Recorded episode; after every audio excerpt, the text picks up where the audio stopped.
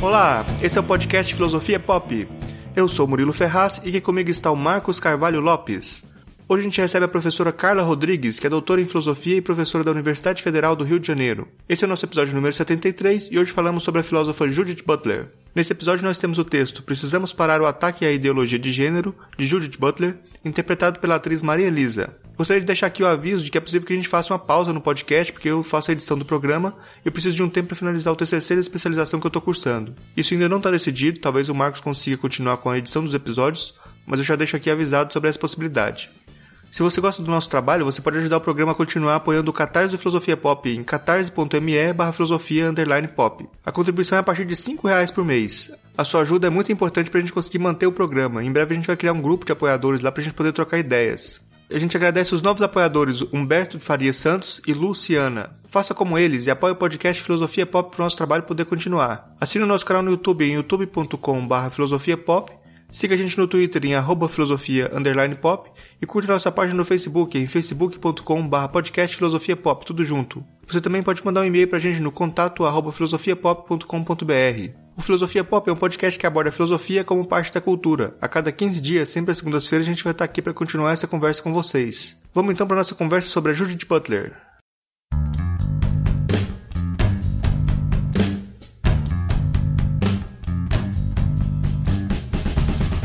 Hoje a gente recebe a professora Carla Rodrigues.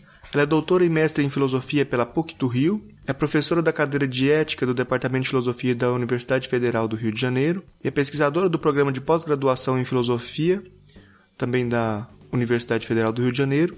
É dedicada ao estudo do pensamento da filósofa Judith Butler. Ela é uma das coordenadoras do projeto Epistemologias Feministas, é integrante do grupo de trabalho Desconstrução, Linguagem e Alteridade da ANPOF e também do grupo de trabalho Filosofia e Gênero, coordena o laboratório Escritas, Filosofia, Gênero e Psicanálise e é autora, entre outros, de Duas Palavras para o Feminino, Hospitalidade e Responsabilidade, sobre Ética e Política em Jacques Derrida e Coreografias do Feminino, e também é organizadora de Problemas de Gênero, Antologia de Ensaios Brasileiros. Ela também realizou pesquisa de pós-doutorado no Instituto de Estudos de Linguagem da Unicamp, como bolsista do programa do CNPq. A nossa conversa de hoje é sobre a Judith Butler, e eu começo perguntando para a professora Carla quem é a Judith Butler. A Judith Butler é uma filósofa estadunidense. É, ela tem hoje 63 anos e ela tem uma característica que eu acho muito interessante para a gente pensar uh, a obra dela, que é o fato de que, embora ela seja é, nascida e formada em universidades americanas, onde ela também é professora, ela se dedicou a estudar a filosofia uh, europeia, tanto a francesa quanto a alemã. Né? Quer dizer, ela se dedicou a estudar no seu doutorado a recepção da obra de Hegel, um filósofo alemão, na França dos anos, do começo do século XX. Né? Então, ela está sempre fazendo essa ponte entre a filosofia francesa e a filosofia alemã.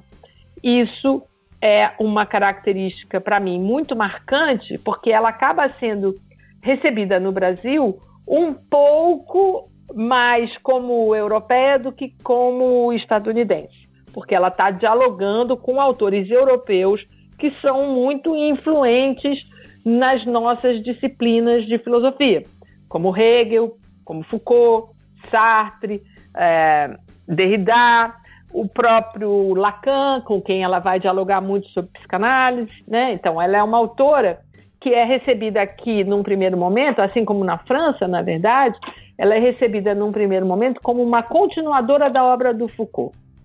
Isso porque Problemas de Gênero, é um, que é, foi o primeiro livro dela traduzido no Brasil, em 2003, é um livro muito dedicado, de fato, a discutir questões que já haviam sido levantadas pelo Foucault, principalmente em História da Sexualidade, volume 1. Né?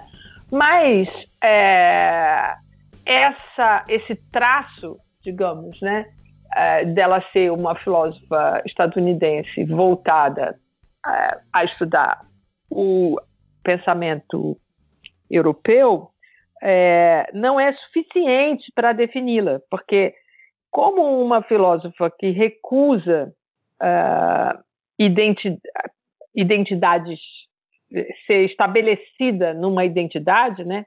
É interessante a gente pensar que primeiro tem esse trânsito, né? Esse trânsito entre é, esse trânsito geográfico, né?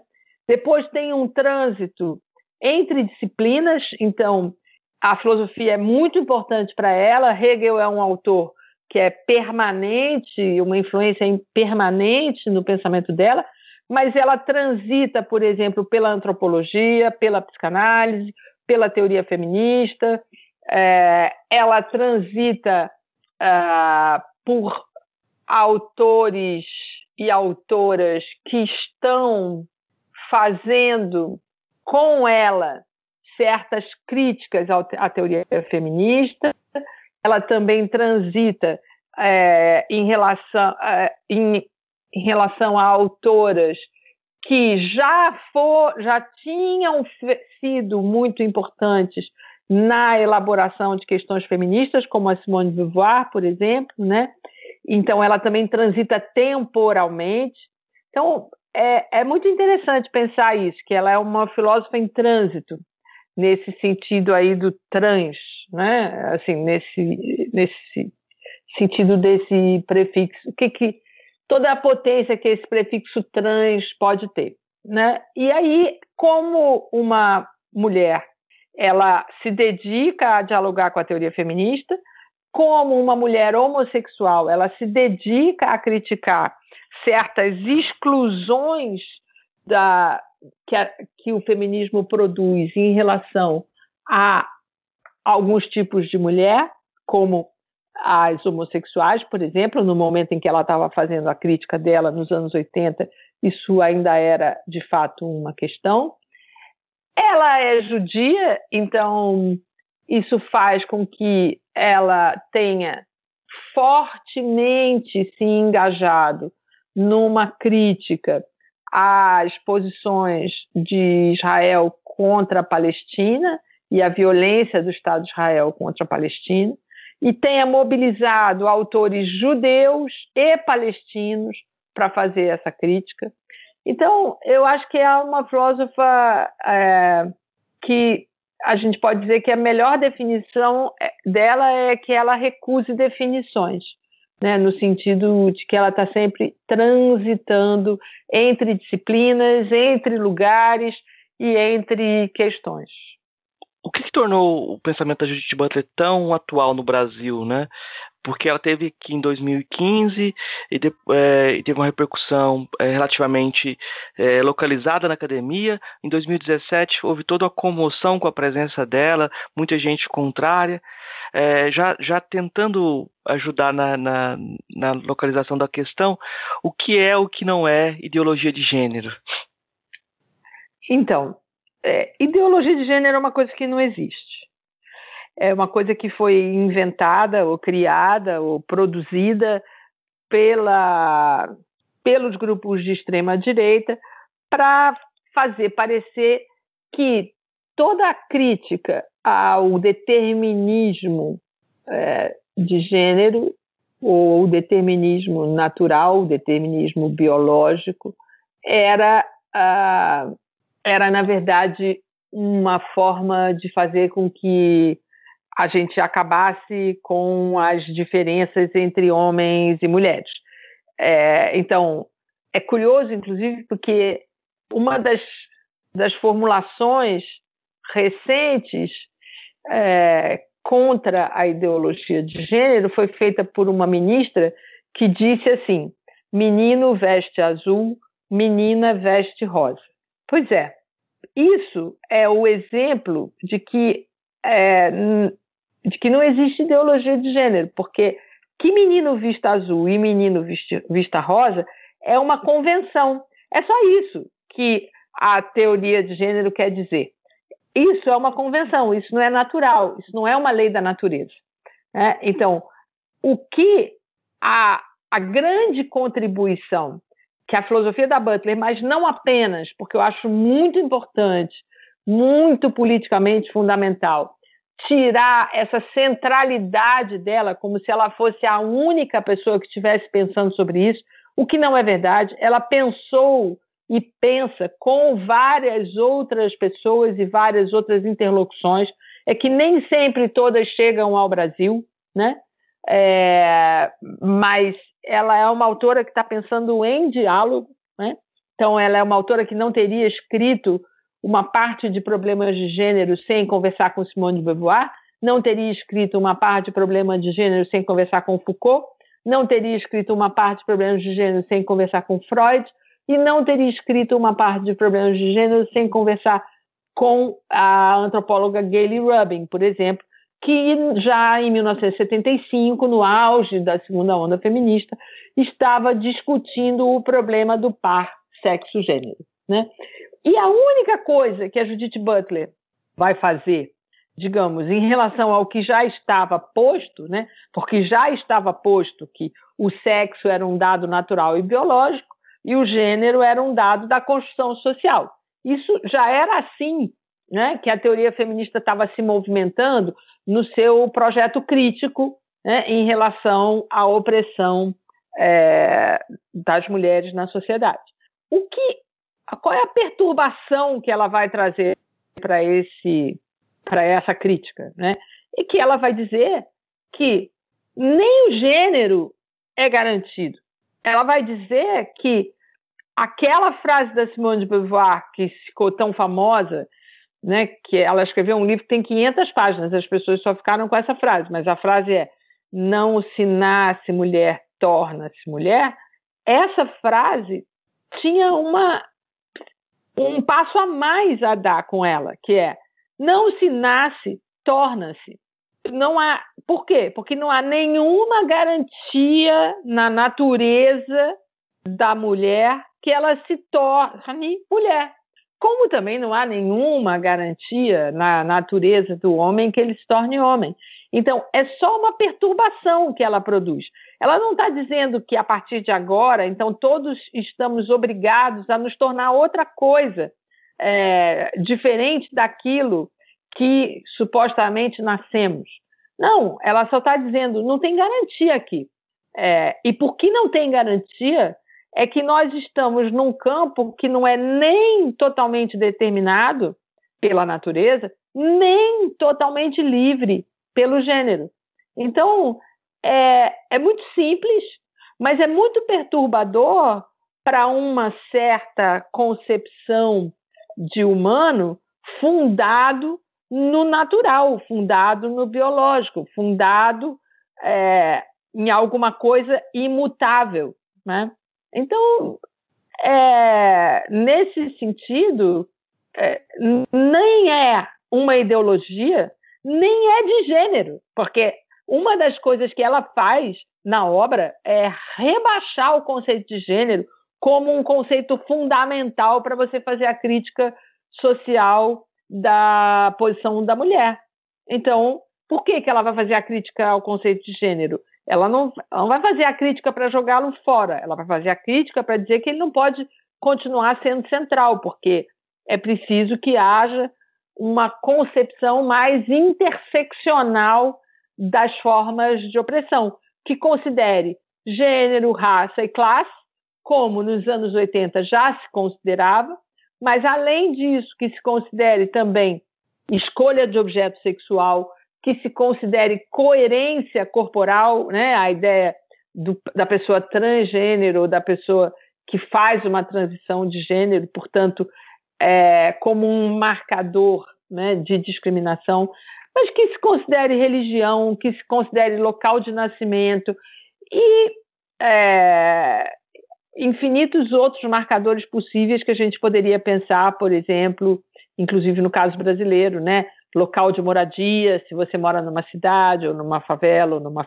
periferia, é, idade, né? Se você é jovem, se é uma mulher jovem, se é uma mulher velha, se é, uma, se é um homem jovem, se é um homem velho, e assim sucessivamente. Então, é, nem é ideologia, nem é, é gênero. É, enfim. Então, quando ela veio ao Brasil em 2015, ela veio para três compromissos é, profissionais e um deles no SESC é, da Vila Mariana, em São Paulo, para um seminário promovido pelo SESC e pela revista Cult. Estavam várias, vários pesquisadores, é, eu inclusive estava presente, mas vários pesquisadores da obra dela. É, ela antes tinha estado num congresso na Federal da Bahia e num seminário na Unesp, no campus de Marília, da Unesp. Quando ela chegou a São Paulo, ela chegou absolutamente anônima em 2015 é, e o que havia é, na, na porta do SESC da Vila Mariana, no momento da palestra dela, era no máximo 10 pessoas com três cartazes protestando é, pela presença dela no Brasil.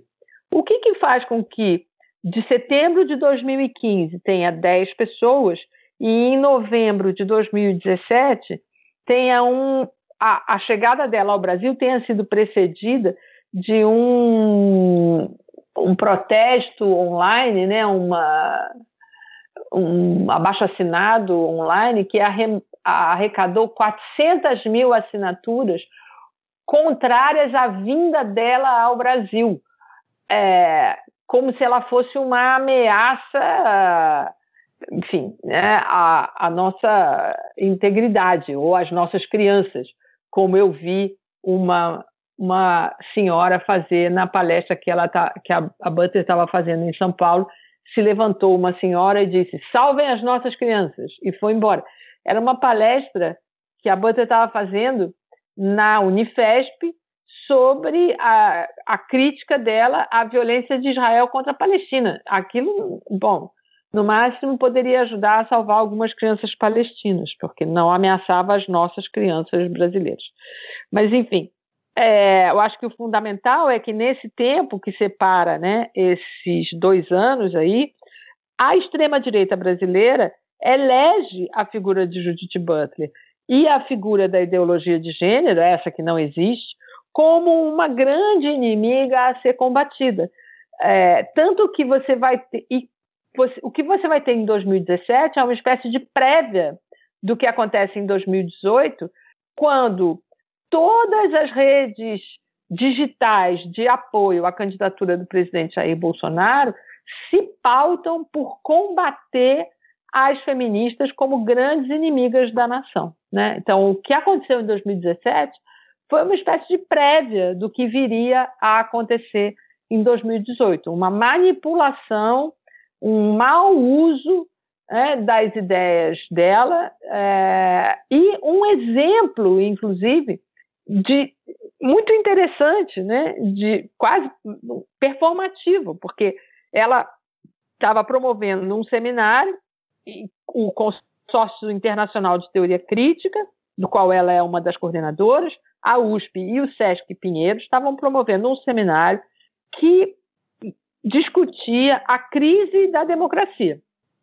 E enquanto ela discutia a crise da democracia, justamente forçada, né, essa crise forçada pelos movimentos de extrema direita radicais e violentos, o que acontecia lá fora era uma demonstração de violência de movimentos de extrema direita que queriam impedir um, aconte um acontecimento acadêmico é, que, de reflexão sobre aquelas questões mesmo que estavam é, acontecendo por causa desse tipo de atuação política, digamos, danosa da extrema-direita. Como que a Judith Butler toma é, como problema e desconstrói a relação entre o masculino e o feminino? Por que, que a desconstrução não significa destruição? Uhum. Então, isso é uma ótima pergunta, porque também me dá a oportunidade de voltar ao tema da ideologia de gênero, que você me perguntou o que, que era, e eu só disse que é alguma coisa que não existe, né? é, veja, a, a, como eu dizia, a tese dela de doutorado é uma tese voltada para a recepção francesa de Hegel. E qual era a questão filosófica que a França, leitora de Hegel na nos anos 30, 40, 50, 60, né, até meados dos anos 70, né, vinha enfrentando. Aí, o problema de como lidar com a constituição de um sujeito que é necessariamente marcado por, a, por uma alteridade, por uma relação com o outro. Né? Isso se dá num contexto de questionamento é, das formas de violência em relação ao outro, naquele momento, um outro europeu, né, é, supostamente igual e mesmo assim vítima de violência. Então, é, o que que quem era uma das filósofas que estava nesse campo de recepção do Hegel francês desse momento? A filósofa francesa Simone de Beauvoir, que foi, do meu ponto de vista, eu venho sempre argumentando isso, a primeira filósofa, a primeira, a primeira eh, pensadora na história da filosofia a dizer que não havia roteiros de subjetivação para que as mulheres se tornassem sujeitos. Com isso, ela estava dizendo também que todos esses pensamentos tributários dessa influência do Hegel e da influência da noção de alteridade como alguma coisa constitutiva do eu, ou seja, de um eu que só pode se constituir a partir da sua relação com o outro. É, tudo isso, por mais importante que fosse, não era suficiente para per permitir que as mulheres saíssem do lugar de outro ou do lugar secundário para ir voltar ao título do livro, né, O Segundo Sexo. Em Problemas de Gênero, em 1990, portanto, uh, ah, 40 anos depois da publicação do Segundo Sexo, que foi, na verdade, publicado em 49, mas Problemas de Gênero tem uma primeira publicação de um primeiro artigo em 89, né? Então, é, 40 anos depois, é, enfim, a Judith Butler chega, né, é, nas discussões feministas, justamente retomando algumas questões que a Simone de Beauvoir havia levantado desde a publicação do Segundo Sexo, e uma dessas questões é que, para Simone de Beauvoir, havia uma necessidade né, de se afirmar a mulher como sujeito. Por quê? Porque ela, Simone de Beauvoir, estava diante da, da tarefa crítica de mostrar que todos os roteiros de subjetivação só tinham constituído um sujeito homem, embora esse sujeito homem se apresentasse como um sujeito universal abstrato. Que esse sujeito universal abstrato não permitia a inclusão das mulheres na categoria sujeito. E aí ela vai pensar, ela ainda, Simone de Beauvoir, né, vai pensar o um caráter, uma espécie de caráter universal da categoria mulher, tanto quanto haveria de universal no homem. É um momento fundamental na história do pensamento, porque é um momento, acho que é um momento muito forte de denúncia de algo que muitas mulheres já vinham dizendo ao longo da história, né? mas que eu acho que a partir de Simone de Beauvoir é, é finalmente uh, ouvido, né, de que a humanidade, de que o homem não é igual à humanidade, né? Quer dizer, isso muda a linguagem, isso muda a maneira como a gente se refere a, a nós mesmos, né? Porque é, era era absolutamente aceito, corriqueiro e, e normal, né? Que a gente dissesse o homem como sinônimo do humano. E o que a Simone Beauvoir consegue fazer a partir da, da publicação do Segundo Sexo e da sua crítica, a, inclusive a Hegel, mas não apenas, é, é mostrar que essa sobreposição entre homem e humanidade sempre manterá a mulher num lugar secundário e no lugar de outro. Só que ela, ao mesmo tempo que ela faz isso e que isso é muito importante, ela também acaba, é, digamos, com uma dificuldade, né, que é propor uma mulher universal, né? E essa, isso que, por quê? Porque essa mulher universal é essa, é, é, esse, é essa sujeita, né? É, literalmente sujeita no sentido de assujeitada, né? Submetida ao poder patriarcal.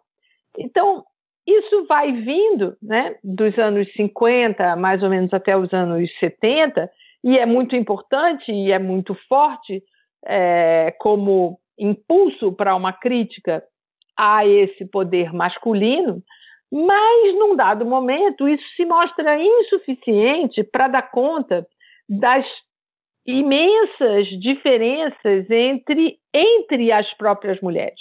Né? É, então, aí é que vai entrar e vai chegar a Judith Butler. Então, eu fiz um recuo enorme para poder dizer que a, quando a Judith Butler chega na conversa, ela chega dizendo para as feministas: olha, não é suficiente esse movimento que vocês estão fazendo de transformar, de colocar a mulher no plural e passar a falar em as mulheres, porque essa era uma tentativa né, de tirar esse caráter supostamente universal né, da mulher é, e uh, abranger todas as, as possibilidades de ser mulher branca, negra, rica, pobre, é, oriental, ocidental, heterossexual ou não, uh, enfim, todo, todo tipo de exercício né, da, uh, da forma de ser mulher. Justamente por quê? Porque se percebeu que havia uma. É, percebeu dentro da teoria feminista que havia um risco de se criar uma mulher universal abstrata, né? a qual nenhuma das mulheres corresponderia nunca. Né? E a Butler chega nessa, nesse momento do final dos anos 80, quando tanto a teoria quanto a militância, e eu acho que isso é uma coisa importante para dizer, né? Quer dizer, a teoria feminista ela é uma teoria crítica no sentido de que ela é um, um pensamento comprometido com a prática e com a transformação social, né? Então, ela entra nesse momento dizendo: olha, é insuficiente que a gente diga mulheres, porque, de qualquer maneira, a gente ainda está preso, é, e a gente ainda está presa a constituir um sujeito mulher que se constitui por oposição ao sujeito homem e que mantém um binarismo masculino-feminino que impede que outras formas de vida apareçam. Então, nesse contexto, né, é, o que a teoria feminista vinha fazendo até então, nesses 40 anos aí, é, que foram 40 anos muito ricos e muito produtivos né, para o pensamento é, contemporâneo, era pensar que a a hierarquia de gênero estava né, ligada à forma como homens e mulheres exerciam papéis sociais e estavam confinados a determinadas formas de relação social e cultural na sociedade, no mercado de trabalho, na família, né, enfim, em relação às leis, aos direitos e etc. E a Butler vai dizer, olha, mas isso é insuficiente porque isso, isso não permite que a gente pense formas de opressão específicas é, fora do binarismo, né? Então, vai ser muito importante para ela deslocar, né, a crítica do par sexo-gênero, que seria então esse par natureza-cultura, né?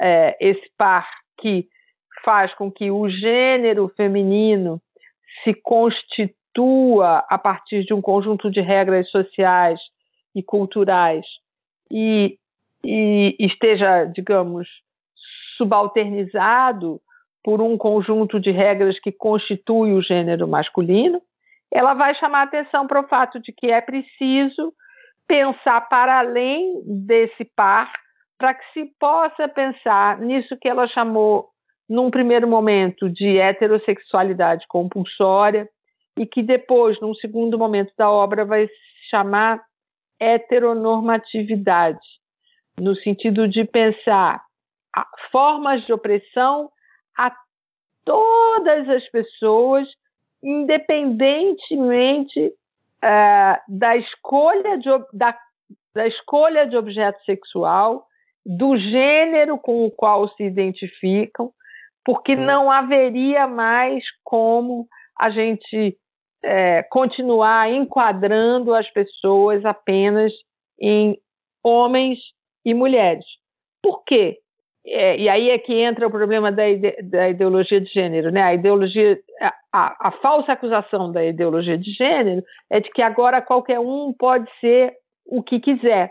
E não é isso mas é simplesmente a, a percepção de que ser homem ou ser mulher não é uma categoria estável e permanente, que não há uma identidade comum compartilhada entre todos os homens, nem uma identidade comum compartilhada entre todas as mulheres.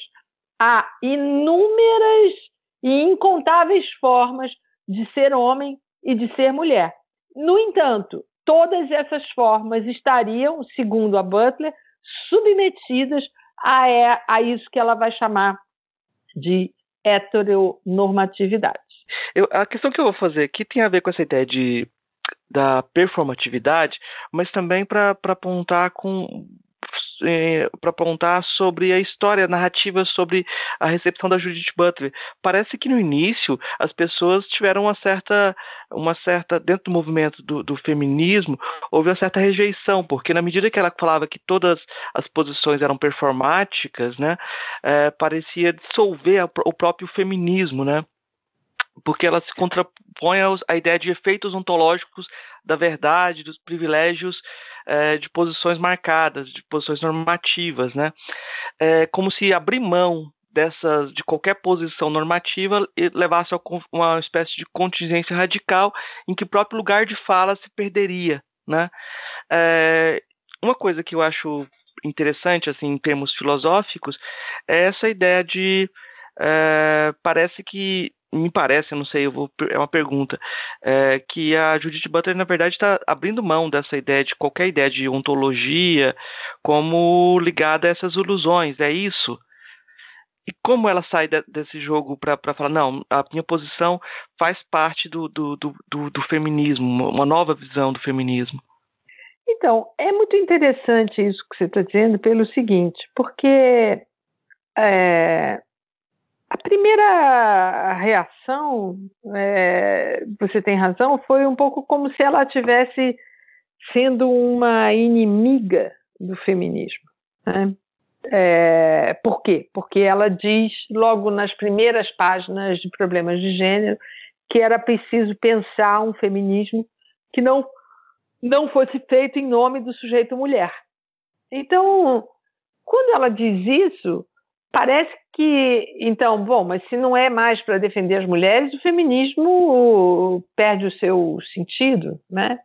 É, afinal de contas, né? É, é, é, esse o sujeito, né? Esse é, essa é a questão, né?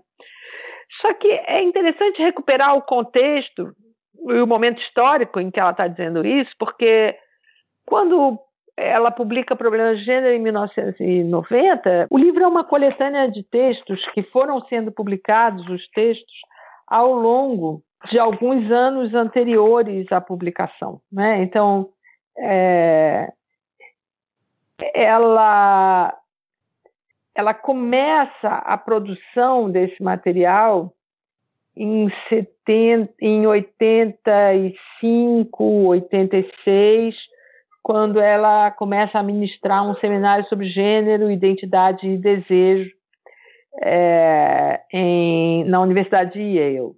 Então, o que é publicado em 90 é uma, um acúmulo, digamos, como a gente gosta de dizer na academia, né, de pesquisas que ela começa a realizar depois de concluir o seu doutorado. E qual era o contexto é, político, histórico desse momento? Nós estávamos é, perto, né, enquanto ela estava produzindo, né, nós estávamos perto da queda do Muro de Berlim, que cai em 1989, e os Estados Unidos estavam diante do que uma outra feminista chamada Susan Falud chamou de backlash, né, que a gente traduziu, traduziria aqui como retrocesso. Né. A Falud publica um livro com esse título, é, trazendo um, uma série de pesquisas que mostravam os discursos é, de fim do feminismo.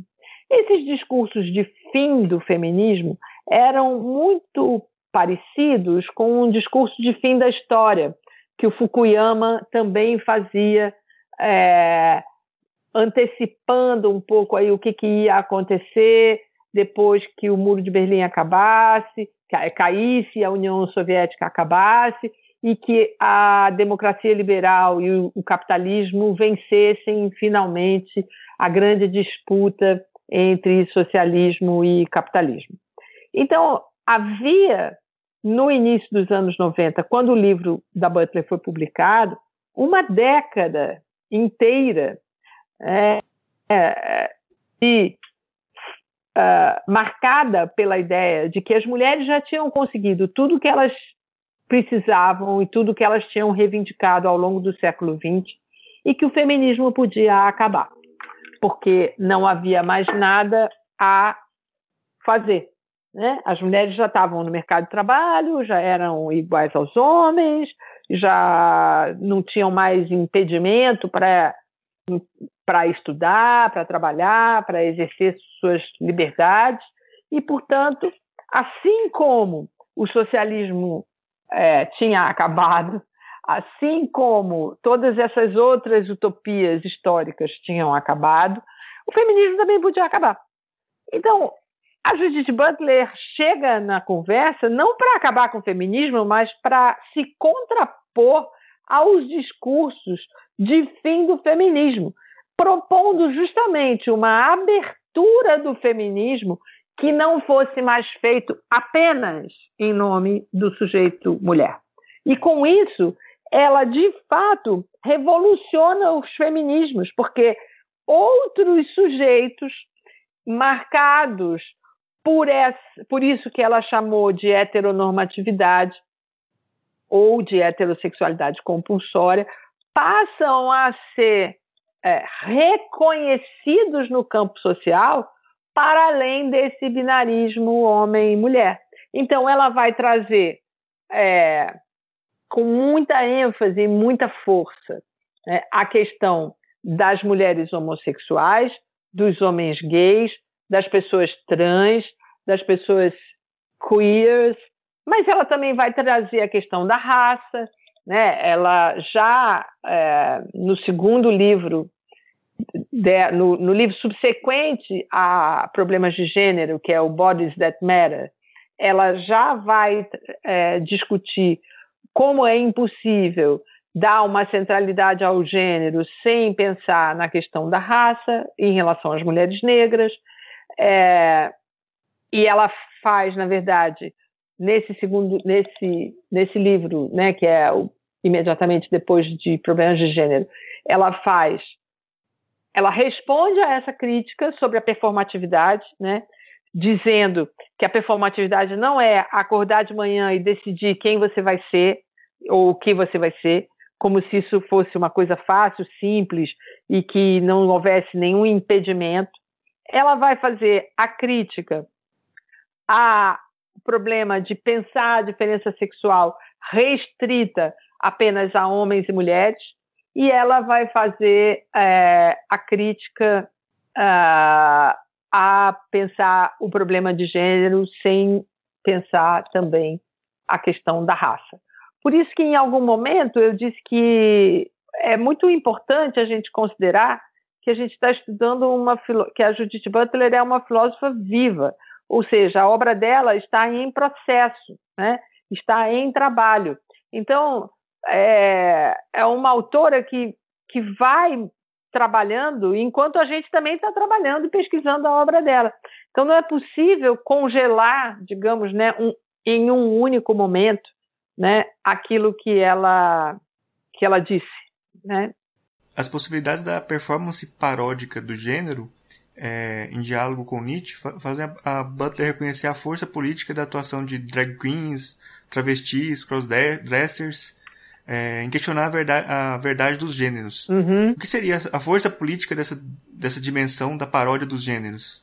Então, a coisa mais interessante que acontece é, de, quando ela usa né, a, como paradigma o, a drag queen, o crossdresser ou, ou, ou essa ideia de paródia, né? Quer dizer, a coisa mais interessante disso é que ela mostra a artificialidade do gênero, de mostrar que qualquer corpo pode se tornar um corpo de mulher na medida em que aquele corpo, aqueles atributos que culturalmente e socialmente se a, são é, estabelecidos como femininos podem ser adicionados artificialmente a qualquer corpo.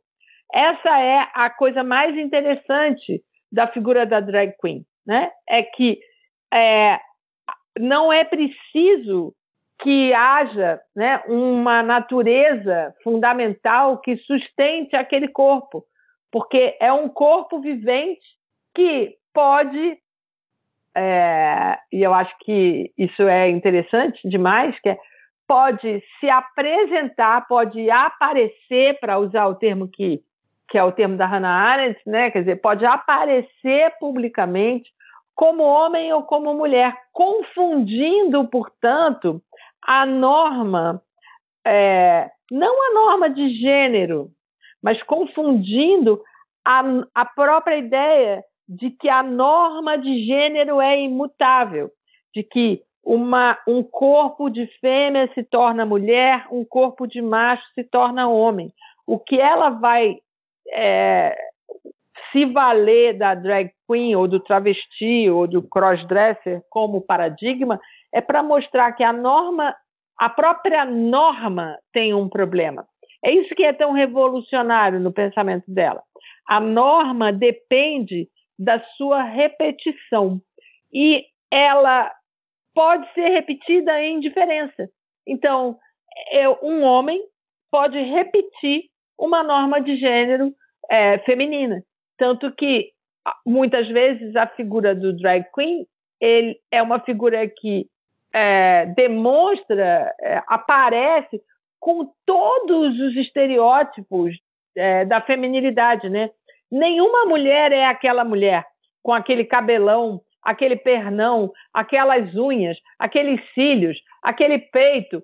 Não, não existe aquela mulher, né? Aquela mulher que o drag queen performatiza só existe artificialmente, né? É, é muito é, é muito muito potente como paradigma, né? Porque porque é, não é exatamente uma uma novidade. Não é que o crossdresser seja exatamente uma novidade. Muitas mulheres ao longo da história já tinham se vestido de homem, né? É, para poder, é, como estratégia, para poder enfrentar determinados preconceitos.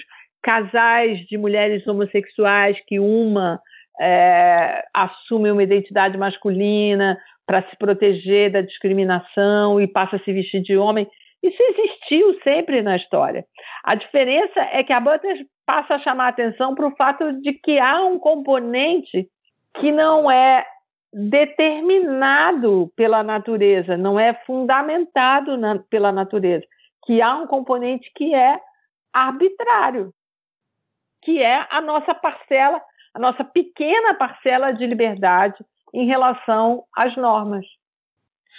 É, professora, é, parece que a Butler produz uma reação que é comum a todo feminismo, de é, exigir é, uma prática política.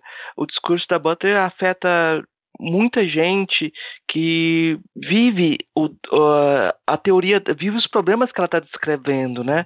Como, como é que a senhora, uh, como que você vê essa dimensão prática, política do feminismo dentro da academia brasileira? Como que isso repercute? Ai, isso é uma coisa difícil, sabe? É, porque a, a, academia, de uma maneira geral, eu não posso te dizer, porque, é, porque seria leviano da minha parte me referir à academia como um todo.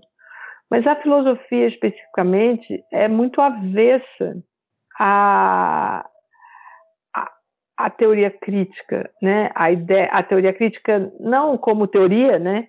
Mas a ideia de que a teoria é, de que é possível fazer uma teoria ao mesmo tempo engajada numa transformação social. Né?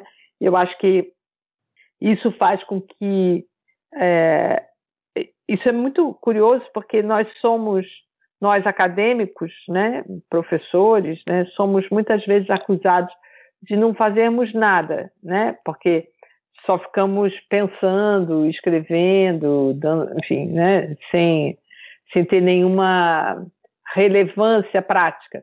Mas, ao mesmo tempo, quando nós fazemos alguma coisa, nós somos acusados de estarmos fazendo coisas indevidas, que não devíamos estar fazendo, porque o nosso trabalho é só pensar. Como se pensar não fosse algo que se faz em movimento, né? Você, você não fica trancado numa sala pensando sozinho, né? Você pensa em questões que dizem respeito ao seu contexto histórico e político.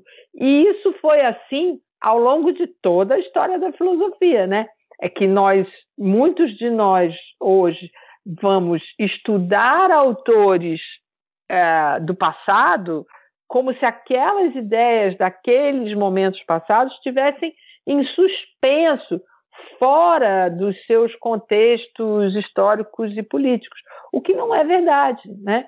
É, é, por exemplo, é impossível estudar a filosofia francesa e a filosofia alemã dos, da primeira metade do século XX sem considerar o contexto da formação do Estado-nação na Europa, da, da violência da Primeira Guerra Mundial e do Holocausto e da experiência de Auschwitz na Segunda Guerra Mundial. Se você abstrair isso e for pensar as ideias daqueles autores apenas como ideias fora do mundo, não faz sentido nenhum é, porque aquilo está engajado em pensar as suas próprias questões. Né? Então, é, por que que, por que que isso, retrospectivamente, pode ser feito e, e contemporaneamente não pode? Né? Quer dizer, eu, me parece que a Butler é uma autora profundamente marcada pelo trauma do 11 de setembro e o pensamento dela vai todo se movimentar a partir daí, a partir de 2001, ela praticamente se engaja né, numa discussão com a política de Estado norte-americana, com a política da guerra, com a tortura. Ela vai dialogar sobre isso com o Agamben, que também está escrevendo Estado de Exceção e também está fazendo a crítica àquele momento histórico específico. Bom, mas se você retirar isso tudo, é como se você quisesse esterilizar o pensamento para ele ser um pensamento puro e é, afastado de todas as suas possibilidades de consequências, de desdobramentos, de transformações sociais, né? A construção de muros, assim como a, a reificação das identidades, são um problema contra o qual a, a Butler se insurge. Como é a posição dela como judia em relação à Palestina? Então, é muito interessante isso, né? Que ela vai ser uma, uma defensora do povo palestino e por isso vai ser acusada de antissemita nos Estados Unidos, né? É, mas ela não vai ser defensora do povo palestino por uma perspectiva identitária, né? Ela vai ser defensora pela, por uma perspectiva da crítica, de fazer a crítica ao Estado de Israel como um Estado colonial. Né? Então, ela vai recuperar é, da Hannah Arendt a ideia de uma binacionalidade. Ela faz isso no livro Caminhos Divergentes. É, e é muito interessante porque ela performatiza esse debate, porque ela vai recuperar a ideia de uma binacionalidade é, fazendo isso com autores judeus e autores palestinos. Ou seja, unindo no livro autores judeus e autores palestinos que defendem a binacionalidade. É, novamente, retomando o que eu tinha começado, não para defender a Palestina a partir de uma perspectiva identitária, mas para fazer a crítica àquele tipo de formação é, de Estado-nação, que é um tipo de formação de Estado-nação que só pode, que só é, concebe existir na eliminação do outro. Né? Então, eu acho que é muito. Nesse ponto, ela se torna uma autora que vai além da questão palestina. Ela se torna uma autora que a gente pode é, trazer como chave de inteligibilidade para pensar a nossa situação como país colonizado, o tipo de violência que aqui o Brasil foi submetido na sua formação como Estado-nação, de exclusão e extermínio de indígenas e de escravidão e extermínio do povo negro africano que veio para cá. Então, é muito importante dizer que, embora ela esteja, num primeiro momento, de fato voltada para a crítica de Israel, inclusive em nome da judaicidade, né? quer dizer, em nome de uma ética judaica da, da diferença, digamos assim, é, é, do, da alteridade, da relação com o outro. É. Em nome dessa ética judaica, ela vai fazer a crítica a Israel para poder se afirmar como judia, no entanto, uma judia diferente de, uh, ou diferente, uma, uma judia crítica às políticas de colonização do Estado de Israel, às políticas de violência do Estado de Israel, e ao mesmo tempo que ela faz isso, ela também é, nos dá a chance de ampliar o seu pensamento, porque ela faz uma crítica geral, mais ampla, a toda a política de colonização, né? a toda a política de formação do Estado-nação. Tem um livrinho dela pequenininho que foi recém-traduzido no Brasil, que é uma conversa entre ela e a Gayatri Spivak, que é uma autora, é, é, uma feminista também, uma indiana radicada é, nos Estados Unidos, que é uma autora pós-colonial, e o título do livro é Quem Canta o Estado-Nação. E elas vão discutir, é uma, uma espécie de entrevista, mas na verdade é mais uma conversa do que uma entrevista. Elas vão discutir um, um acontecimento nos Estados Unidos que é o, o, o, o fato de que os imigrantes latinos traduziram o hino dos Estados Unidos para o espanhol e foram para a praça, praça pública cantar o hino nacional em espanhol, é, reivindicando o direito à migração. Né? Então, essa pergunta, quem canta o Estado-nação, está é, tá relacionada a essa performatividade, que é que é uma foi uma maneira de, paradoxal, né, que o grupo é, de imigrantes encontrou para reivindicar direito à nacionalidade. Ou seja, eles também podem cantar o hino nacional dos Estados Unidos, mas ao mesmo tempo eles têm que cantar na língua deles, na língua materna deles, né? no sentido de mostrar que eles, eles não são é, norte-americanos, mas eles são. Eles não são porque eles estão cantando em espanhol, mas eles são porque eles estão cantando o hino nacional. É, e, e aí é, é, muito interessante como é, ela vai fazer essa discussão sobre quem canta o Estado-nação é, como uma maneira de fazer a crítica, a, inclusive a política norte-americana de colonização de estados é, que os Estados Unidos invade, faz guerra e tal, em nome de uma suposta democracia, né? É, eu acho que seguindo no mesmo acho que no mesmo caminho de pensar é, os sujeitos que também são é, considerados é, abjetos, deixados de lado no, no, no, no capitalismo, nas perspectivas hegemônicas.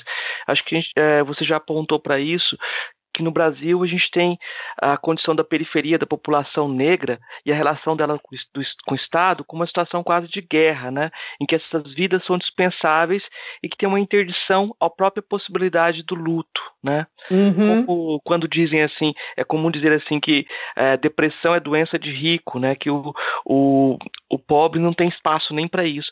Como que você vê essa, essa situação também se encaixa na ideia de, de sobre a guerra, né? Então, é muito interessante porque nesse essa questão do luto começa a aparecer num livro que, se, que aqui foi traduzido por, como O Clamor de Antígona. Foi traduzido em 2014 pela Federal de Santa Catarina. Esse, nesse esse livro foi escrito antes do 11 de setembro. Mas Antígona é, é, historicamente, né, uma tragédia marcada por essa mulher que reivindica o direito a fazer o luto do irmão, né, que é Creonte proíbe Antígona de enterrar um dos irmãos, Polinices, que morreu em guerra contra a cidade, então morreu proscrito pelo Estado e é, Creonte só aceita enterrar o outro irmão, que o próprio Creonte cuida de fazer o enterro com honras é, de herói. Mas Antígona se revolta contra a proibição e leva adiante a sua decisão de enterrar o irmão, e daí em diante vem toda a tragédia. Ah, o livro da Butler, ela, ela retoma as leituras do Hegel e do Lacan para essa tragédia de Antígona, é, chamando atenção para o fato de que Antígona não, não tinha outra coisa a fazer senão reivindicar o direito de enlutar o irmão, porque naquele momento grego, a irmã é, ela só obtinha reconhecimento público na morte de um irmão quando essa irmã enterrava o irmão, é que ela alcançava um reconhecimento na polis. E que Hegel, que era, por um lado, é, seguidor dessa ideia, que vinha de Aristóteles, é, era também o autor que tinha é, sustentado a proibição de Antígona é, enterrar o irmão, porque Antígona estaria querendo enterrar o irmão em nome das, de uma lei familiar e particular, enquanto Creonte seria a figura de defesa de uma lei universal e, e enfim, pública, né? enfim, de Estado. Né? É uma lei que pudesse ser aplicada para toda a cidade. Essa discussão é, que aparece de maneira ainda muito inicial no clamor de Antígona, vai tomar uma dimensão muito grande depois do 11 de setembro, em livros como Vida Vidas Precárias e Quadros de Guerra, esse mais recente, que foi traduzido aqui como Corpos em Aliança, que são livros em que ela vai discutir o fato de que existem vidas que são tomadas como vidas descartáveis desde que nascem. E por que são tomadas como descartáveis desde que nascem? Em algum momento podem ser mortas e não vão serem enlutadas. porque já desde que nasceram foram consideradas vidas sem valor. E aí, com isso, ela vai chamar atenção para o fato de que não há uma vida, nenhuma vida é independente das redes sociais de apoio dos, é, com as quais ela precisa se relacionar para sobreviver. Se não há vida autônoma, se só há uma vida que seja em, é, possível de vingar, né, que é o termo mesmo que ela usa, né, que é um bebê quando nasce, né, um, ele precisa vingar, né, essa vida precisa crescer e ser cuidada, né, no, se não há né, essa vida autônoma, é, é porque nós estamos todos interligados num, numa experiência comum. Né? No entanto, essa experiência comum não pode é, ser mais sustentada em nenhum atributo positivo. Né? Então, digamos, uma experiência comum de nós brasileiros, porque aí você vai ter um problema de saber quem é brasileiro e quem não é brasileiro. É, é todo mundo que nasceu no Brasil, mas e aquele que é, veio depois, que nasceu de filhos brasileiros? Enfim, todo brasileiro é igual? Não, tem uns brasileiros mais brasileiros do que outros. Então, ela vai tentar fundar essa experiência de comum numa negatividade, que é a despossessão e o luto e a perda. Há algo de comum em toda a experiência humana, que é o fato de que todos nós vamos morrer e todos nós já perdemos ou vamos perder alguém. Todos nós vamos passar por isso que ela chama de despossessão. Né? E, e por que todos nós vamos eh, morrer e vamos também ser despossuídos daqueles que amamos? é que nós podemos recuperar uma experiência de comum que está perdida na, uh, no, no liberalismo, no individualismo, no capitalismo e etc.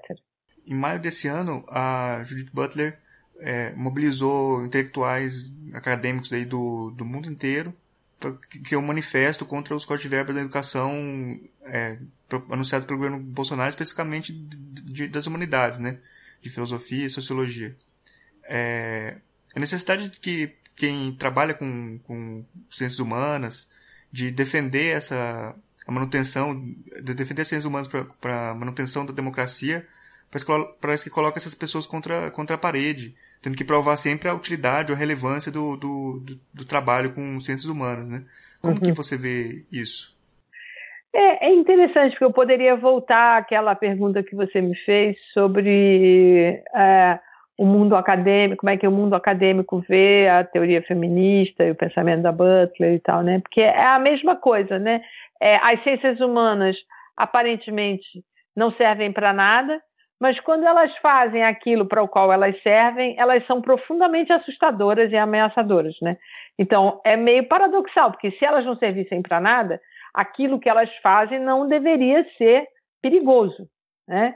É, mas então, ou bem, né, é, elas são importantes e aí devem continuar existindo, ou bem elas realmente não servem para nada e, portanto, toda a nossa crítica, todo o nosso pensamento crítico seria supostamente irrelevante e não deveria assustar tanto assim né, o governo. Né? Então, me parece, os governos, né, porque não é só esse que assusta.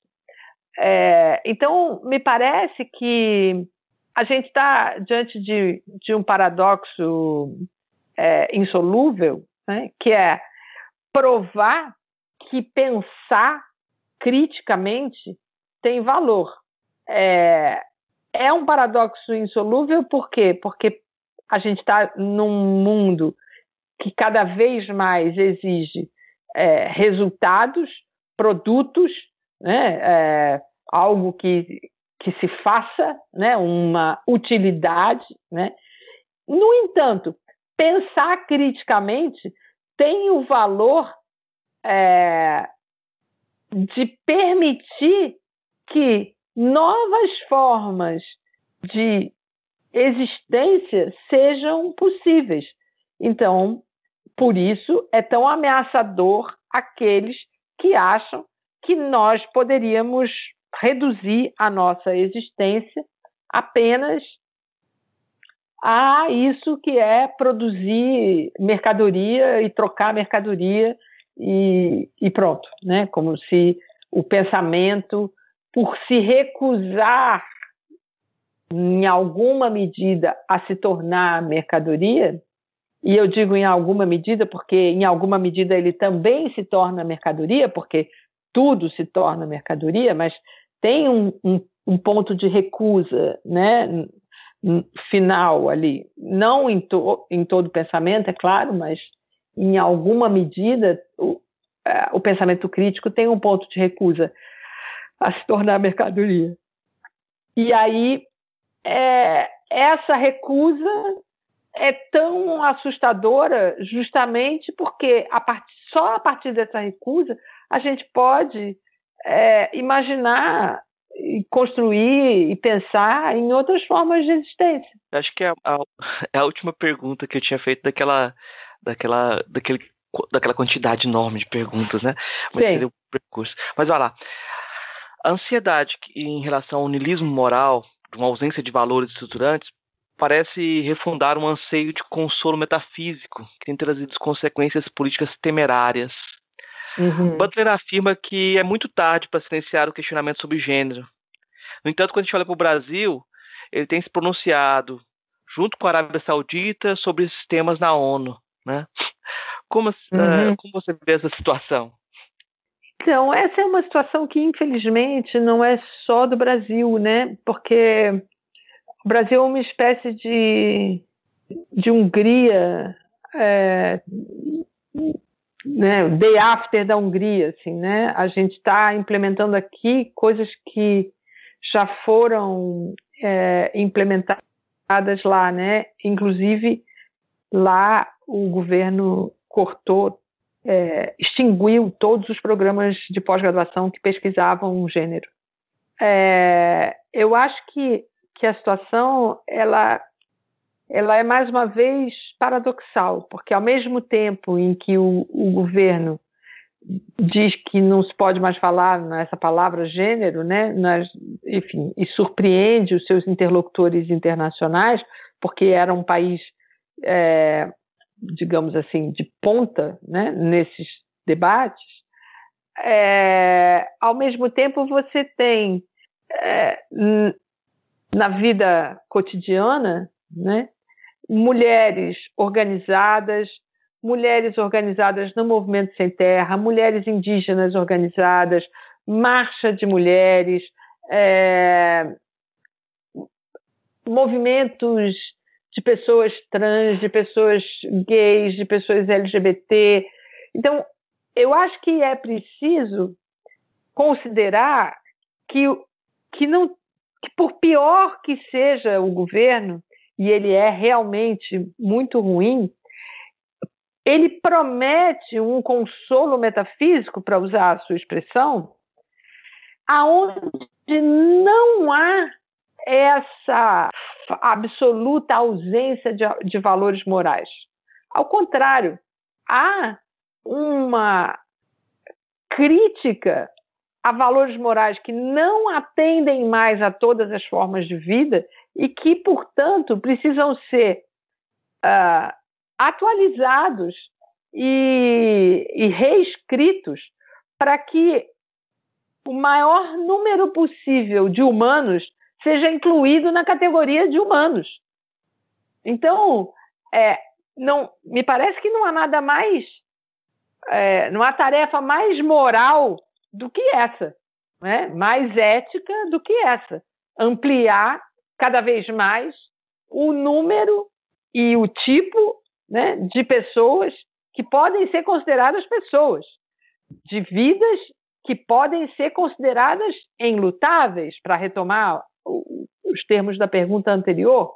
Portanto, esse o que, que exatamente esse consolo metafísico gostaria? É, é, porque não me parece que nós estejamos num, num campo de ausência de valores morais quando nós dizemos que as pessoas têm direito a, a uma vida vivível, para usar também os termos da Butler, é, independentemente da escolha sexual que fizeram, da do tipo de como os seus corpos estão no mundo, se esses corpos são coerentes com o seu o seu corpo de nascimento ou não são, para pensar no problema das pessoas trans, se esses corpos, para pensar, por exemplo, nos problemas das prostitutas, estão é, trabalhando a favor das suas sobrevivências ou não, se esses corpos, para pensar na marcha das vadias das mulheres, são corpos que é, estão reivindicando o direito de não ser violáveis pelos, pela violência dos homens. Então, o que não tem, eu não vislumbro programa ético mais importante do que esse. É, então, eu não entendo direito, embora eu entenda a sua pergunta, eu não entendo direito que tipo de consolo metafísico é, o retrocesso pode, o retrocesso no qual nós estamos enfiados pode desejar, porque a história recente é uma história de a partir de, dos traumas né, que a humanidade é, vai incorporando é, e vai vivendo e vai é, enfrentando, ampliar a categoria de humano. Então, se a gente pensar, sei lá, a gente pensar no momento de colonização do Brasil, é, os indígenas que aqui estavam foram, em, em, foram é, tratados como bárbaros, né? Foram tratados como bárbaros pelos, pelas, pelas é, denominações religiosas que vieram aqui catequizar os indígenas, foram tratados como bárbaros pelos portugueses que os queriam escravizá-los. É, tá, alguns séculos é, é, se passaram e, de repente, a Europa, que tratou os indígenas como bárbaros, tinha a barbárie instalada dentro da Europa, é, matando os judeus é, dentro dos campos de concentração europeus. Então, esse processo de produzir bárbaros é, tam, é também, né, dialeticamente, para brincar com a dialética que vocês brincaram no começo, né, o mesmo processo de produzir humanos, né? Quer dizer, é, então, em algum momento é preciso que toda a filosofia francesa, alemã, é, se levante para dizer os judeus são humanos. Né? É preciso que as mulheres se levantem para dizer as mulheres são humanas que os negros se levantem para dizer os negros são humanos. E os indígenas ainda se levantam para dizer os indígenas são humanos. Eu não vejo no horizonte nenhuma pauta moral mais importante do que essa. Qualquer outra, para mim, é imoral. Uhum. Bom, acho que a gente. Com essa daí a gente já pode encerrar essa parte da. é, a gente está com a proposta aqui de fazer as três perguntas, as três mesmas perguntas para todos, pra todos ah, os convidados para depois fazer fazer um apanhado depois. É, e a primeira pergunta é: o que é filosofia? Filosofia é um, uma forma de pensar criticamente para mudar o mundo. É, a segunda pergunta é: qual é a filósofa ou filósofo que mais te impressionou daqueles que você conheceu pessoalmente? O filósofo franco-argelino Jacques Derrida, que eu conheci pessoalmente no Brasil em 2004, meses antes dele morrer. E ele veio ao Brasil fazer uma conferência sobre o perdão, que era um tema que ele tinha estudado em relação ao problema da Comissão de Reconciliação e Verdade da África do Sul. Ele estava com câncer já há algum tempo.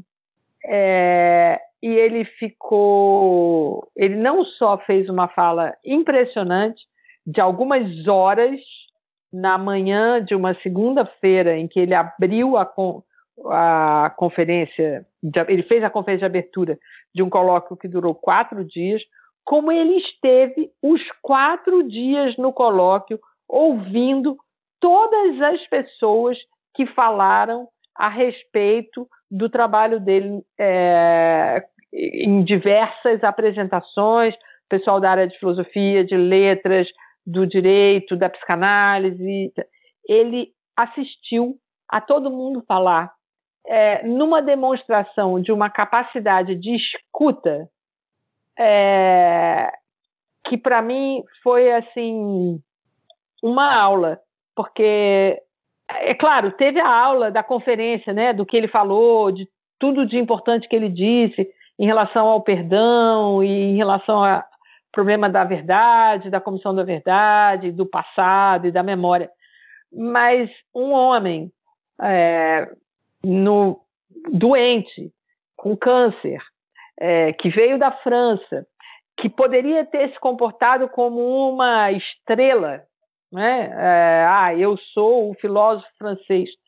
Ficar os quatro dias ouvindo e debatendo com a gente foi assim um aprendizado para mim do que que é fazer filosofia, no sentido de que fazer filosofia não é pensar sozinho, é pensar junto. Nossa, mas deve ter sido opressão pra galera, hein? é, olha, eu, eu felizmente não falei, mas não teria tido coragem de falar também na frente dele, tá certo? uh, a terceira pergunta é: qual é a filósofa ou filósofo favorito ou favorito? Ah, hoje em dia, claro, em função das pesquisas e em função de eu estar dedicada à obra dela já há quase 20 anos, é mesmo a Judith Butler. Mas eu não queria deixar de mencionar uma filósofa favorita brasileira, porque eu queria, porque eu sou muito muitas vezes é, no feminismo eu sou criticada por estudar Judith Butler como se isso fosse uma forma colonizadora de pensar, né? E eu, na verdade, tenho feito, tenho me empenhado enormemente em resgatar o pensamento das filósofas brasileiras, que muitas vezes nem são chamadas de filósofas, são chamadas de pensadoras, né? E eu queria fazer um elogio a uma autora que escreveu pouco, é, morreu cedo, e escreveu pouco em grande parte também porque estava muito engajada politicamente, que, que é a Lélia Gonzalez. Porque a Lélia Gonzalez fez, tinha uma formação em sociologia e em filosofia, tinha um pensamento crítico muito agudo em relação a, a, aos problemas de raça e gênero, mas também tinha uma criatividade incrível para pensar os nossos problemas coloniais. Então, ela formula uma noção de amefricanidade que é precursora, eu diria, porque é nos anos 80, é precursora do tema do pensamento ameríndio do Viveiros de Castro, que só vai surgir depois nos anos 90, e que é ao mesmo tempo um pensamento que se dá em diálogo com a obra da Angela Davis, lá que está escrevendo lá na Califórnia Mulheres, Raça e Classe, e a Lélia está na Califórnia também naquele momento, no mesmo momento, estudando e pesquisando os problemas de raça é, e classe das mulheres no Brasil. É, então, assim, me parece que do mesmo jeito que a Judith Butler recorre a Angela Davis né, para é, colocar raça para dentro do seu pensamento como um elemento fundamental para descentrar o gênero né, desse papel que ele tinha, que ele ocupava, né, como elemento crítico, é, eu acho que a gente ainda precisa fazer isso com a Lélia Gonzalez, porque é uma, ela foi uma pensadora muito original no Brasil dos anos 70 e 80. Morreu muito cedo, com 60 e poucos anos. Deixou uma obra relativamente pequena, porque foi muito atuante e, e militante. Então, eu diria que eu não posso responder com uma só, eu tenho que responder com duas. Uhum. Uhum. Certo. Bom, é, a gente pode acho, partir aqui para a parte das indicações. É, é, perguntar para a professora Carla, você trouxe algumas indicações aí para os nossos ouvintes? Olha, então, eu queria dar, deixa eu pensar, algumas indicações interessantes. Primeira indicação que eu gostaria de fazer aí é em torno da Judith Butler, que é o seguinte: a Judith Butler é uma autora, como eu disse em algum momento das perguntas que vocês me fizeram, que pensou é, a partir de, de trânsitos, né? Ela transita em várias áreas. E ela não teria pensado o que ela pensou sem um diálogo muito ativo com a antropologia feminista. Então, nesse ponto, eu gostaria de sugerir é, a leitura de uma autora que é a Gayle Rubin. Há um livro dela recentemente traduzido no Brasil, mas o livro, o, o texto principal, que se chama O Tráfico de Mulheres, é de 1975. E é esse o, o texto que é, influencia muito a discussão da Butler sobre sexo e gênero. É, eu gosto de sugerir esse livro, esse texto, na verdade, porque o livro se chama Políticas do Sexo. Foi editado pela Ubu Editora.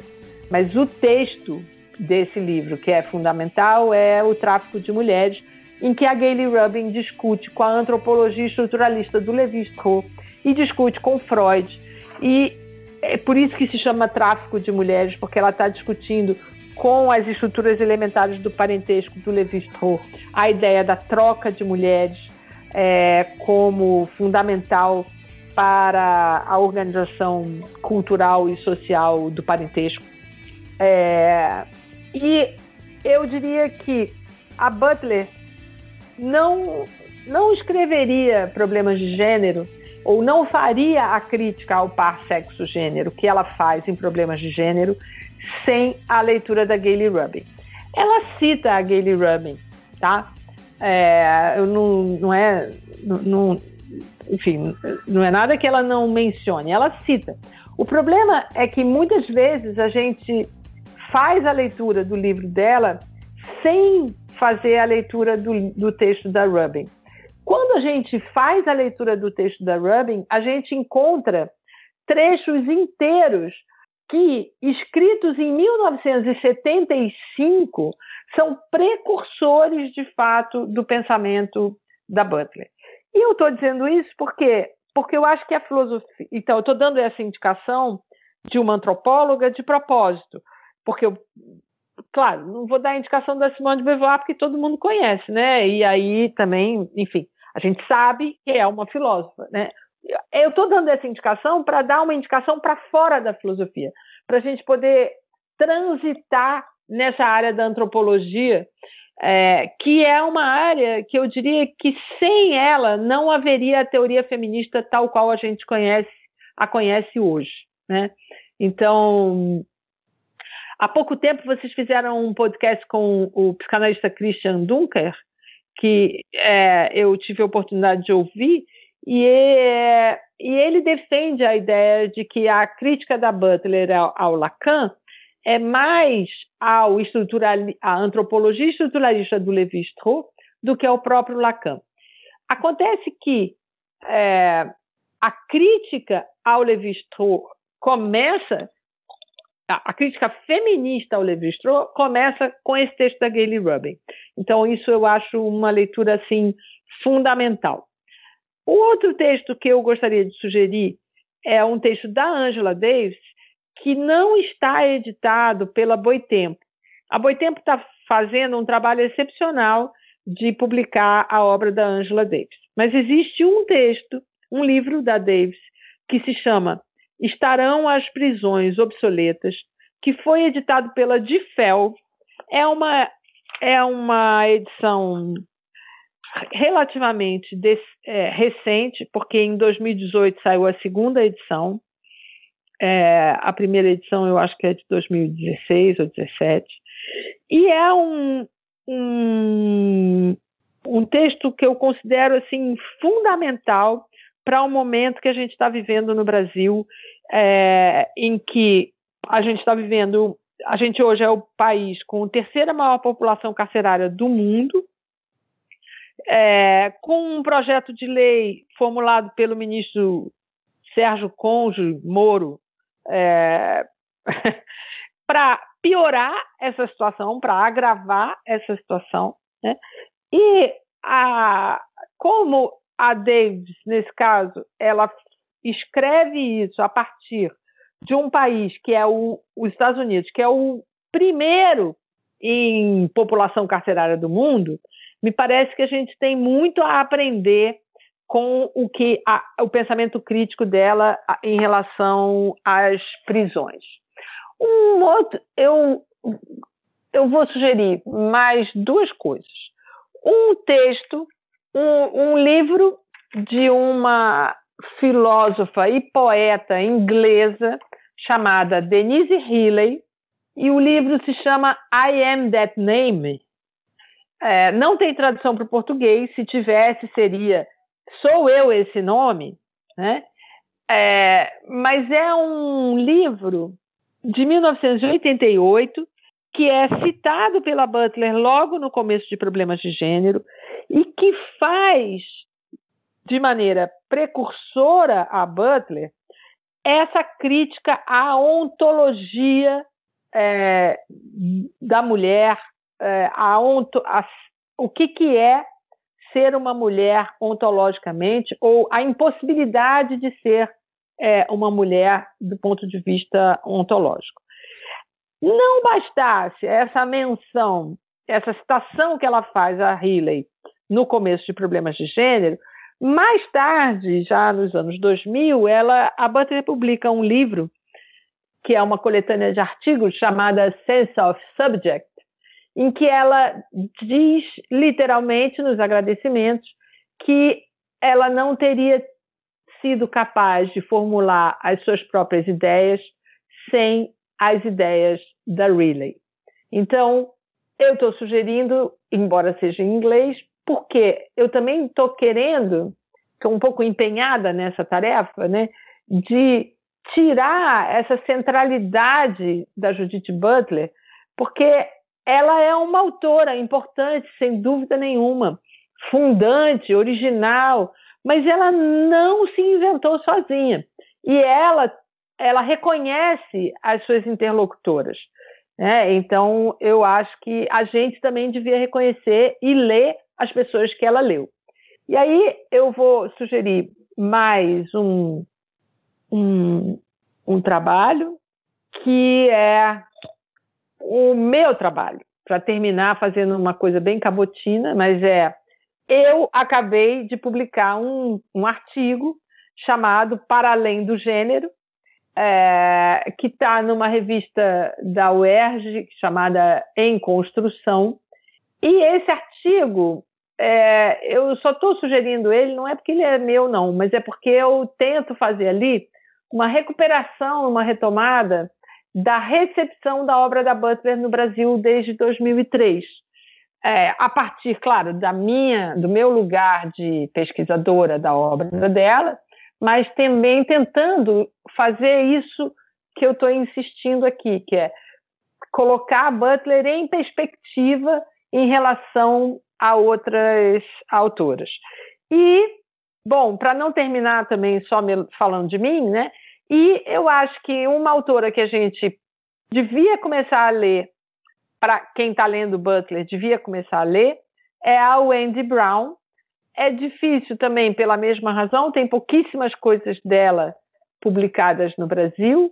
É, a maior parte das, da obra da Brown ainda está em inglês, mas eu diria é, que há, há um, nos anos mais recentes, na última década, talvez, a, a obra da Wendy Brown tem sido que é a companheira da Butler, tem sido de grande influência num pensamento da Butler, digamos, mais de crítica, quase como se fosse uma Butler mais cientista política do que filósofa. Tem uma editora chamada Zazi Edições que tem um ensaio é, da, da Brown traduzido que se chama Cidadania Sacrificial, Neoliberalismo, Capital Humano e Políticas de Austeridade.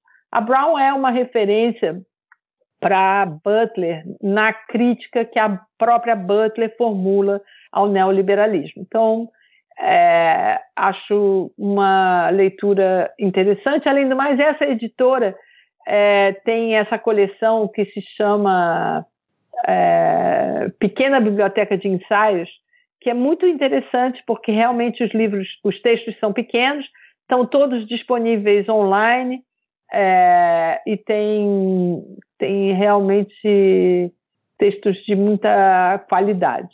Eu não sei se há outro texto da Wendy Brown traduzido no Brasil, mas um outro texto dela que seria muito interessante também como indicação é um texto dela sobre desdemocratização e pesadelo americano, é, porque justamente é muito parecido com o processo que a gente está vivendo também de desdemocratização da nossa vida política. Uhum. É, é, Marcos, você trouxe alguma, indica alguma indicação? Eu trouxe sim. É, primeiro, eu queria indicar é, o livro, o próximo livro que a professora Carla Rodrigues vai escrever, vai publicar. Porque ela está acumulando um trabalho que a gente já está vendo aqui pela fala tem uma promessa aí e já tem alguma coisa que está saindo. Por exemplo, o ensaio Breve História Crítica do Feminismo no Brasil, que está publicado uhum. na, na Serrote, né? Uhum. Que eu acho que é, aponta para uma direção que ela falou aqui também, de conversar com o feminismo brasileiro e produzir um, uma perspectiva a partir do Brasil, né? Uhum. É, eu vou indicar também, eu não vou indicar aquele, o livro, a, a antologia dela, Problemas de Gênero, que ninguém consegue comprar, já acabou, está esgotado. É, está esgotado, Mas, né? É. Mas eu vou indicar um livrinho pequenininho que mudou minha vida assim na filosofia, foi muito importante para mim, que foi o Das Hospitalidade do Jacques Derrida. Ah, é, muito bem esse livro, é, eu só peço que as pessoas tomem cuidado, porque quando eu citei ele lá em Goiás, eu fui chamado de racionalista, né? Eu era o, o queridinho é. do professor kantiano, quando eu citei Derrida, ele, ele percebeu que eu, eu pendia para o mal. porque, o segundo Hort, todo mundo que lê Heidegger morre de câncer, né? Então, quem lê Derrida é muito complicado. É, é, eu queria indicar também é, o, o, livro Debates Feministas, um intercâmbio filosófico, que saiu há pouco tempo, que, da, que tem a Judith Butler, a Nancy Fraser, é, também o filme é, Laertice, né? O documentário ah, Laertice. grande indicação, excelente esse filme. Então, já só para fechar um quadrinho, acho que já indiquei, eu vou reindicar. É o, o, quadrinho A Origem do Mundo, uma história do cultural da vagina, a vulva versus patriarcado. É de uma, uma escritora sueca, é, Liv Stromquist. Eu tentei pronunciar o nome dela aqui de um jeito, mas vou procurar aí A Origem do Mundo. É uma história em quadrinho bem interessante. É isso. Legal, muito legal. Bom, a gente está chegando aqui no final do programa. É, gostaria de abrir, de agradecer muito a apresentar a professora Carla Rodrigues, que eu, a conversa é bem, foi bem interessante, e abrir espaço também para as considerações finais, para você falar o que você quiser aí para o pessoal, espaço livre. Então, eu queria agradecer demais a vocês terem me dado essa oportunidade. É, é, como eu disse em algum momento aí da nossa conversa, ninguém pensa sozinho, a gente só pensa conversando, trocando. É, por exemplo, essa ideia de um pensamento em trânsito é, me surgiu a, na conversa com vocês, embora eu já tenha falado disso N vezes, eu nunca falei com essas palavras, então eu tenho que anotar para não perder, porque como você percebeu, eu realmente estou acumulando, vou acabar, já já vou estar publicando um livro, então não, não posso perder essa oportunidade, mas eu queria desejar vida longa ao trabalho de vocês, porque o que eu já ouvi é de ótima qualidade e espero que, que vocês continuem promovendo esse tipo de troca, intercâmbio, em debate, que eu acho que a filosofia precisa muito. Muito obrigado pela, pelas palavras aí, muito obrigado pela sua presença também no, no nosso programa. Foi muito, muito boa a conversa aqui. Obrigado mesmo. Tá, ah, obrigado, professora. Ah, Tchau. Judith Butler. Precisamos parar o ataque à ideologia de gênero. 23 de janeiro de 2019. A teoria de gênero não é nem destrutiva nem doutrinadora. É apenas uma forma de busca por liberdade política por Judith Butler. Tradução realizada por Carla Rodrigues, professora de filosofia, pesquisadora do programa de pós-graduação em filosofia e bolsista da FAPERJ, com um projeto sobre o pensamento da filósofa Judith Butler, e revisão realizada por Sônia Correia, pesquisadora associada da ABIA e co-coordenadora do Observatório de Sexualidade e Política. Nos últimos anos, protestos na Europa, na América Latina e em diversos outros lugares têm contestado uma ideologia de gênero. As eleições na França, Colômbia, Costa Rica e Brasil giraram em torno do discurso de candidatos que falavam dos papéis de gênero. Nos Estados Unidos, tanto católicos quanto evangélicos se opuseram a acolher posições políticas de algum modo vinculadas à teoria de gênero ou ideologia de gênero. Os direitos das pessoas trans nas Forças Armadas, o direito ao aborto, o direito das lésbicas, dos gays, das pessoas trans, o casamento homossexual, o feminismo e outros movimentos a favor da igualdade de gênero e da liberdade sexual. Indiscutivelmente, esse retrocesso contra a ideologia de gênero tomou forma em 2004, quando o Pontifício Conselho da Família escreveu uma carta aos bispos da Igreja Católica assinalando o potencial do gênero como destruidor dos valores femininos importantes para a Igreja como deflagrador de um conflito entre os sexos e como um conceito usado para contestar a natureza e a distinção hierárquica entre homem e mulher sobre a qual os valores da família e a vida social são fundados. Em 2016, o Papa Francisco elevou o tom dessa retórica. Estamos experimentando um momento de aniquilação do homem como a imagem de Deus o Papa incluiu nesse esfacelamento a ideologia de gênero, proclamando: hoje, crianças, crianças, são ensinadas na escola que cada uma pode escolher seu sexo. Finalmente, Francisco deixou claro o que estava em causa do seu ponto de vista teológico. Deus criou o homem e a mulher. Deus criou o mundo de uma certa forma e nós estamos fazendo o exato oposto. O argumento do Papa é que a liberdade de gênero, a liberdade de ser ou de se tornar um gênero, a ideia de que uma vida generificada pode ser expressão de uma liberdade individual ou social, falsifica a realidade, já que, do seu ponto de vista, não somos nem livres para escolher o sexo com o qual nascemos, nem para afirmar orientações sexuais que sejam divergentes daquelas ordenadas por Deus. De fato, o direito das pessoas de determinar seu gênero ou sua orientação sexual é visto pelos críticos religiosos antigênero como uma tentativa de usurpar de Deus seu poder de criação e de desafiar os limites da agência humana impostos pela divindade. Para o Papa, a igualdade de gênero e liberdade sexual não são apenas excessivas, mas destrutivas e até mesmo diabólicas.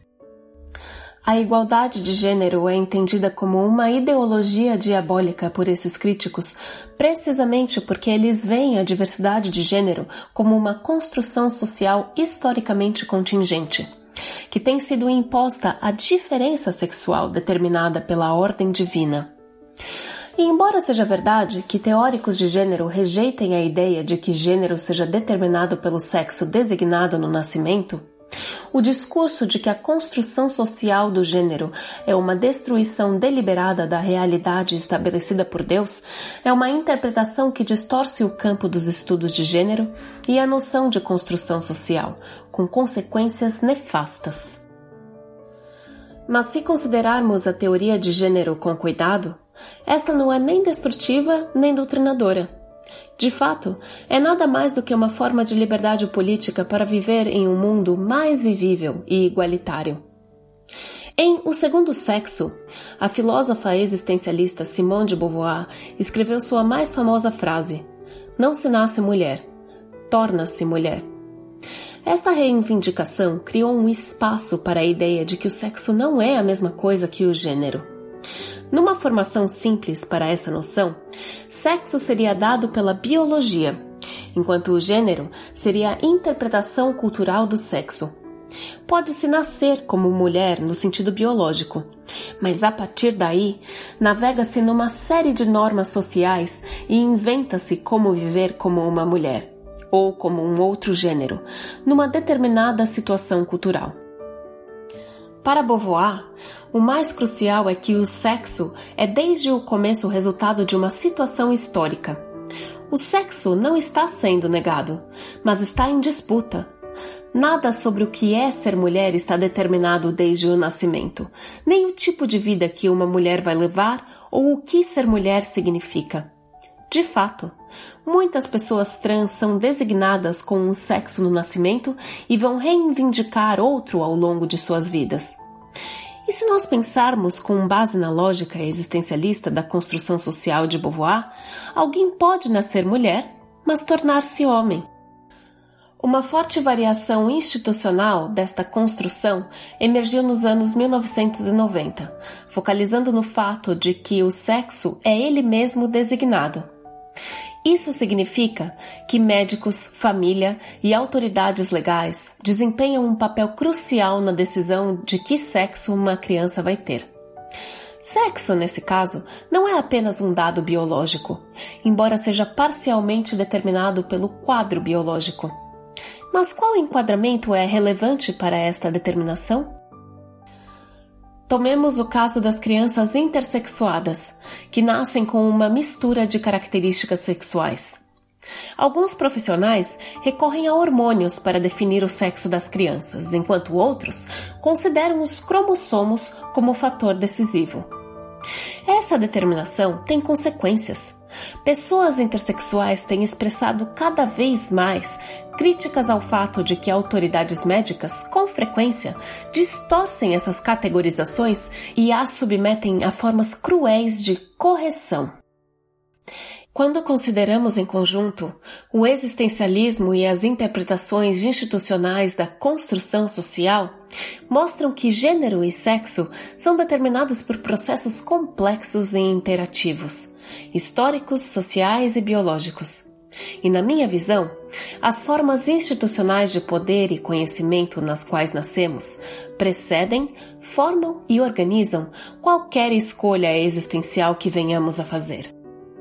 Temos um sexo designado tratado de várias formas que projetam expectativas de como viver um gênero ou outro, e somos formadas e formados em instituições que reproduzem as normas de gênero em nossas vidas.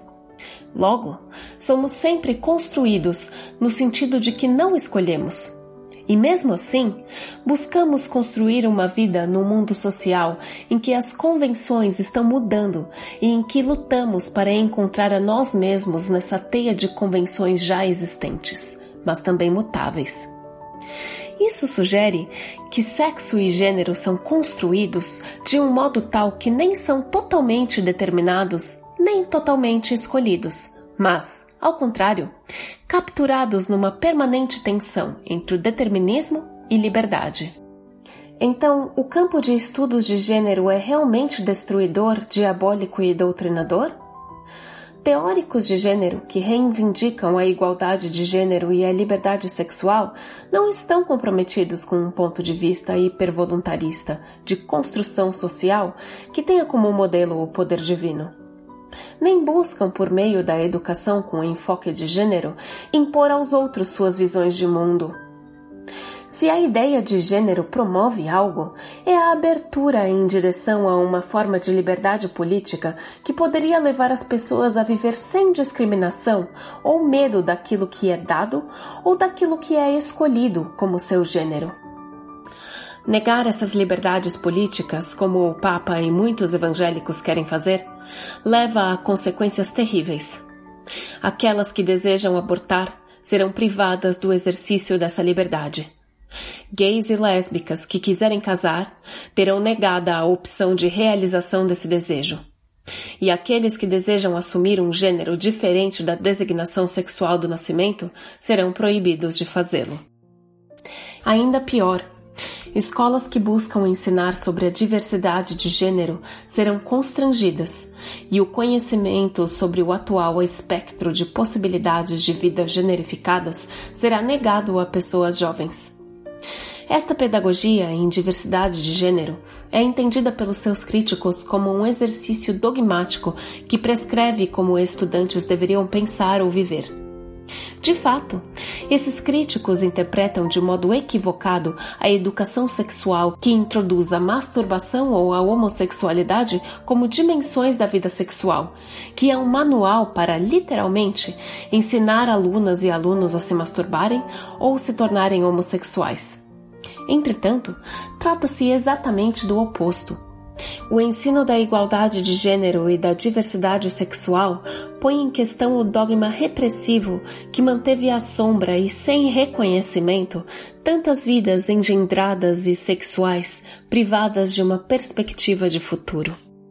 Por fim, a luta pela igualdade de gênero e pela liberdade sexual busca aliviar o sofrimento e reconhecer os diversos modos culturais e corporais nos quais vivemos.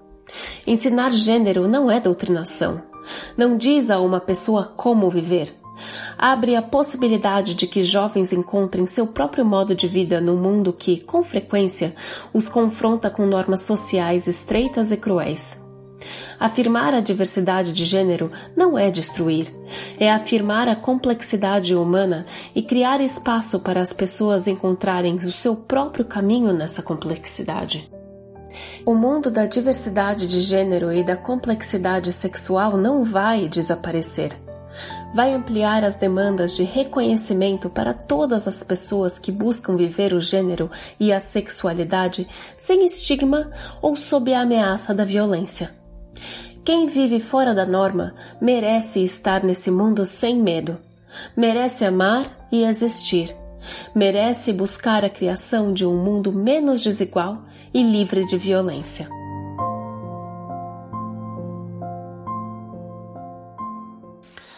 Judith Butler é filósofa, professora de literatura comparada na Universidade da Califórnia, Berkeley.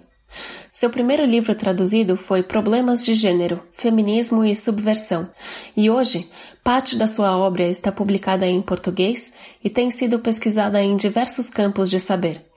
Esteve no Brasil em 2015 e 2017 para seminários sobre o gênero e democracia.